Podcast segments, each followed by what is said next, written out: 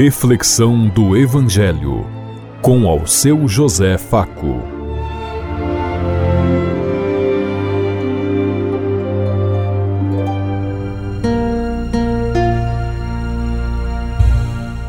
Paz e bem a todos os ouvintes da Rádio Construtiva e todas as emissoras em sintonia conosco e o povo que nos ouve. Queremos levar até você uma mensagem de amor através da palavra de Jesus Cristo, hoje no Evangelho de João, capítulo 2, versículo 13 a 25. Domingo, 3 de março de 2024. Que a graça e a paz de Deus Pai, Deus Filho, Deus Espírito Santo vos ilumine nesse dia e seja uma boa notícia para todos.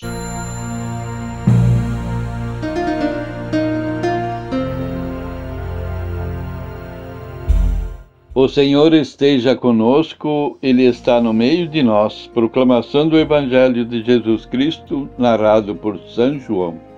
Glória a vós, Senhor. Estava próxima a Páscoa dos judeus e Jesus subiu a Jerusalém. Entrou no templo e os negociantes de boi, ovelhas e pombas e, e a mesa dos tocadores trocadores de moedas. Fez ele um chicote de cordas e expulsou todos do templo, como também as ovelhas e os boi, e espalhou pelo chão o dinheiro das, dos trocadores e derrubou as mesas. Disse aos que vendiam as pombas: Tirai isso daqui e não façais da casa do meu pai uma casa de ladrões. Lembraram-se então os discípulos do que estava escrito: O zelo pela tua casa me consome. Perguntaram-lhe os judeus: Que sinal nos apresentas tu para que procederes deste modo? Respondeu-lhes Jesus: Destruí vós este templo e eu reconstruirei em três dias. Os judeus replicaram: em 46 anos foi edificado esse templo, e tu has de levantá-lo em três dias. Mas ele falava do templo do seu corpo. Depois que, os, que ressuscitou dos mortos, os seus discípulos lembraram-se dessas palavras e creram na Escritura e na palavra de Jesus. Enquanto Jesus celebrava em Jerusalém a festa da Páscoa, Muitos creram no seu nome e à vista dos milagres que faziam. Mas Jesus mesmo não se fiava neles, porque os conhecia a todos. Ele não necessitava que alguém desse testemunho de nenhum homem, pois ele bem sabia o que havia no homem. Palavra da salvação. Glória a vós, Senhor.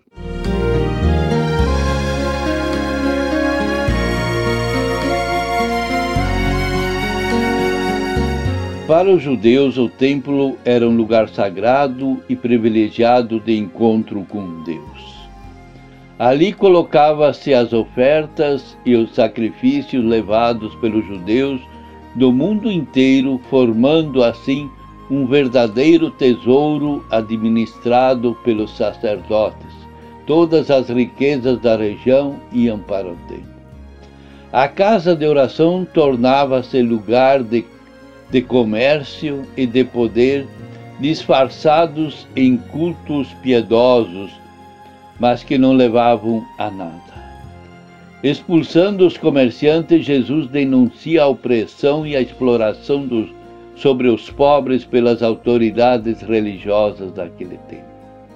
Prevendo a, a ruína do templo, ele mostra que essa instituição religiosa já não estava já estava falida, não respondia a mais nada, não correspondia aos, às, às necessidades do povo, porque era apenas um templo de pedra. Jesus então fala: doravante, o verdadeiro templo é o corpo de Jesus que é morto, mas ressuscitará. Deus não quer habitar em edifícios, mas nas próprias pessoas no coração de todos os seres humanos. O apóstolo Paulo afirma que nosso corpo é o templo do Espírito Santo. O Evangelho de João é conhecido como o Evangelho do Amor. Nesse relato, no entanto, ele apresenta Jesus um, de uma maneira irada e violenta e revoltada. João aponta para um Jesus humano que também teve seu momento de raiva e de indignação. Ele estava ali para cuidar da casa de Deus Pai, para mudar a prática do povo daquele tempo. Por vezes achamos tudo tão normal e relativizamos tudo na vida e no mundo de tal forma que já não questionamos mais nada. Ouvimos muitas vezes: a vida é assim mesmo, não tem o que fazer. Jesus muda a realidade do templo e aponta um problema. O templo girava em torno da economia e legitimava o sistema econômico perverso que, por sua vez, justificava a política e a ideologia para explorar as pessoas. E sabemos que, o, que a economia era decidida pelo, pelo Império Romano. Eram as suas autoridades que designavam o sumo sacerdote, que por sua vez legitimava a opressão via a religião, através da religião. Jesus diz ah, no versículo 16: Tirem tudo isso daqui, parem de fazer da casa do meu pai um mercado o problema não era somente vender algumas pombas e cabrito, mas era, na verdade, a venda do direito da vida das pessoas simples do povo, do próprio do projeto de Deus. Assim, para Jesus, o templo era um empecilho para a construção do reino de Deus, quando deveria ser o contrário, devia, deveria aquele que acolhia as pessoas. O texto do Evangelho de João leva-nos também a refletir ou questionar sobre a prática da igreja nossa de hoje.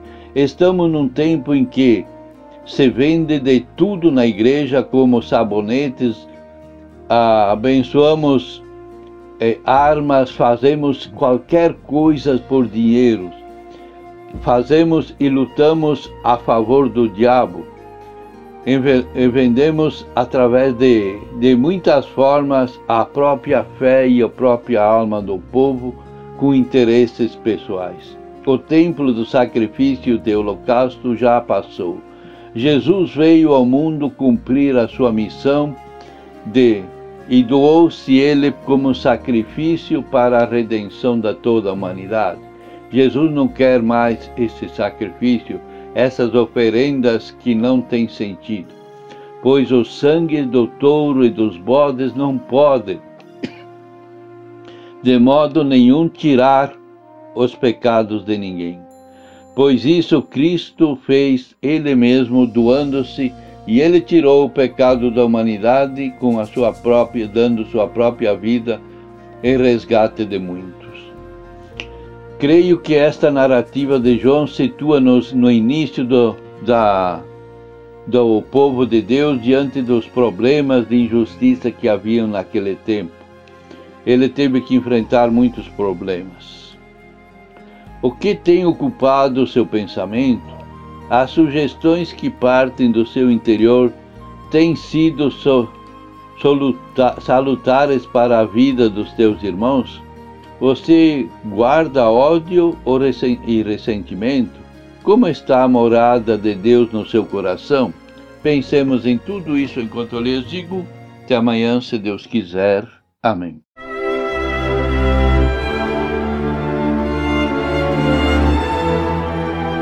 Você ouviu Reflexão do Evangelho com ao seu José Faco.